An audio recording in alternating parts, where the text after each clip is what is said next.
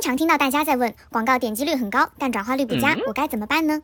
今天特意为大家邀请到亚马逊广告培训经理伊法，让他用具体案例来给大家讲解占领 listing 流量出口、提高转化的方法。除了收听音频，大家还可以点击音频列表中标题右边的视频按钮，开启视频阅读模式。如果大家喜欢这种视频模式，请在评论区为我们扣一。那接下来话不多说，马上请出伊法来开始讲解吧。当流量已经到了我们的页面。要么是我们的商品详情，要么是我们的品牌旗舰，那我们就要去防止说这部分流量跳出去，对不对？那这时候我们有哪些策略帮助我们去打造这样的一个流量闭环呢？就是减少这些流量的一个后向的一个流出。大家来看看这个例子，这个例子是我们卖家的一个截图，卖家分享过来的一个例子。大家看这个 listing 页面，这个位置都是我们展示型推广的广告位，对不对？像这个例子，第二个。那是我们的 new model，就是新模型。如果说我们一个产品有一个新模型的话，也有可能出现这个位置。那还有这个是我们的捆绑销售，对不对？这是我们第四个捆绑销售。我们再往下拉，就是第五个商品推广的一长条都是这个广告位，它会展现就是多个不同的这样一个产品。那再往下拉的话呢，这个就是视频流量的入口。那这个是视频呢，有可能是卖家，有可能是消费者上传的。如果说我们要去打造这样的一个流量闭环。其实就是尽可能要让我们自己的产品出现在这些位置，而不是让竞品出现在这些位置，对不对？如果说流量即使它要跳出，它也是会跳到我们的其他产品，而不是跳到竞品的，就是这些 listing 的一个页面。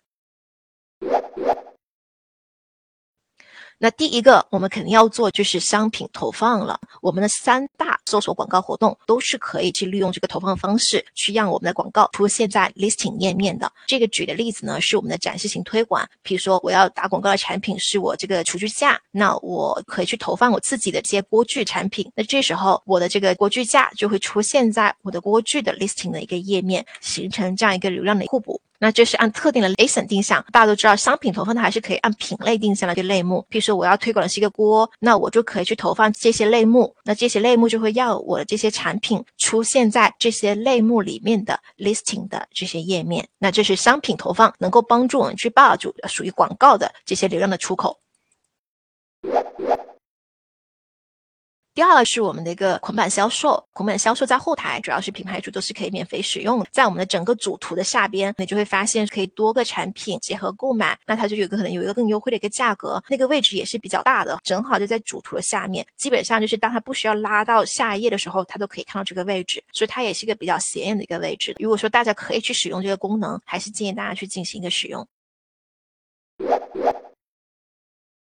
第三个就是 A 加页面的关联销售。当我们一个店铺我们具有同一个类似不同的产品的时候，这时候可能卖家就会产生一个困惑：不同的产品之间它们究竟有什么区别？我们利用就是 A 加页面的本身的就是表格对比的这样一个模块呢，就可以帮助我们非常清晰的、直观的告诉消费者不同的产品之间它们的差别是什么。除此之外呢，它一个很重要的一点就是帮助我们的其他产品带来一个流量。大家看，可能我进行对比之后，我发现这个啊其实是我更需要的其中一个产品，那。我就找到它了，我直接就点进去了。那我们其实就为这个产品的 listing 页面带来了一个访问量，那这个访问量甚至有可能产生转化出单。这个是 A 加页面这种对比表格带来了一个额外的一个好处，就是帮助我们去占领其中一个流量的入口。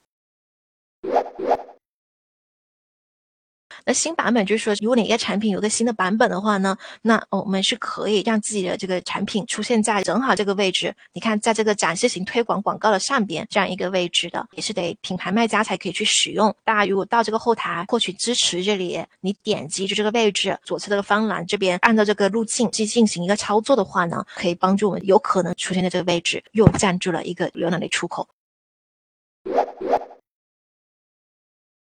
当然还是说是我们的一个品牌旗舰店了。如果是点击这个位置，或者说是这个广告活动的位置，消费者他都会跳到我们的一个旗舰店的页面的。旗舰店的一个重要性，之前也有和大家说过，listing 就是一个固定结构的页面。品牌旗舰店我们可以利用它，我们那个自由度，那个整个灵活度是高非常多的。我们可以利用这种大幅的视频、高清的场景化的、很漂亮的这样一些图片。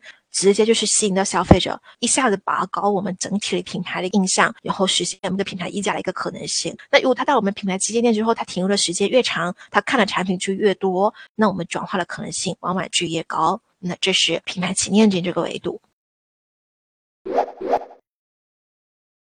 会发现说，我们打造流量闭环的一个很重要的点，就是说是要让我们自己的产品出现在我们另外的一些产品的 listing 页面，让流量跳到我们自己的其他产品。这时候的话，可能是要事先做好一些工作的。如果说我们要打造这样一个流量闭环，我们可能事先要对自己的产品进行一个系列化的梳理。为什么你要把这个产品投在另外一个产品的 listing 页面呢？是因为我们从对自己的一个业务，对我们对消费者的一个理解，告诉我们这两者就是对这个产品感兴趣的消费者，往往也会对那个产品感兴趣。还是我们从数据的维度已经观察到了这样的一个趋势。一般而言，来到我这个产品 listing 页面的消费者，他往往也会去看我另外这个产品。我已经从数据的维度已经看到这两者之间它是相关的。那这时候我也可以去实现这样的一个投放和布局。当然，总结下来，还是从这两个维度去看，一个是我们的同类商品，一个是我们的互补商品。但是同类商品之间它是要好几个的嘛，究竟选哪一个？我还是建议大家去从数据这个维度出发。但如果说我们没有数据，那就根据我们对我们自己产品的一个就是理解和把握，去进行这样的一个就布局。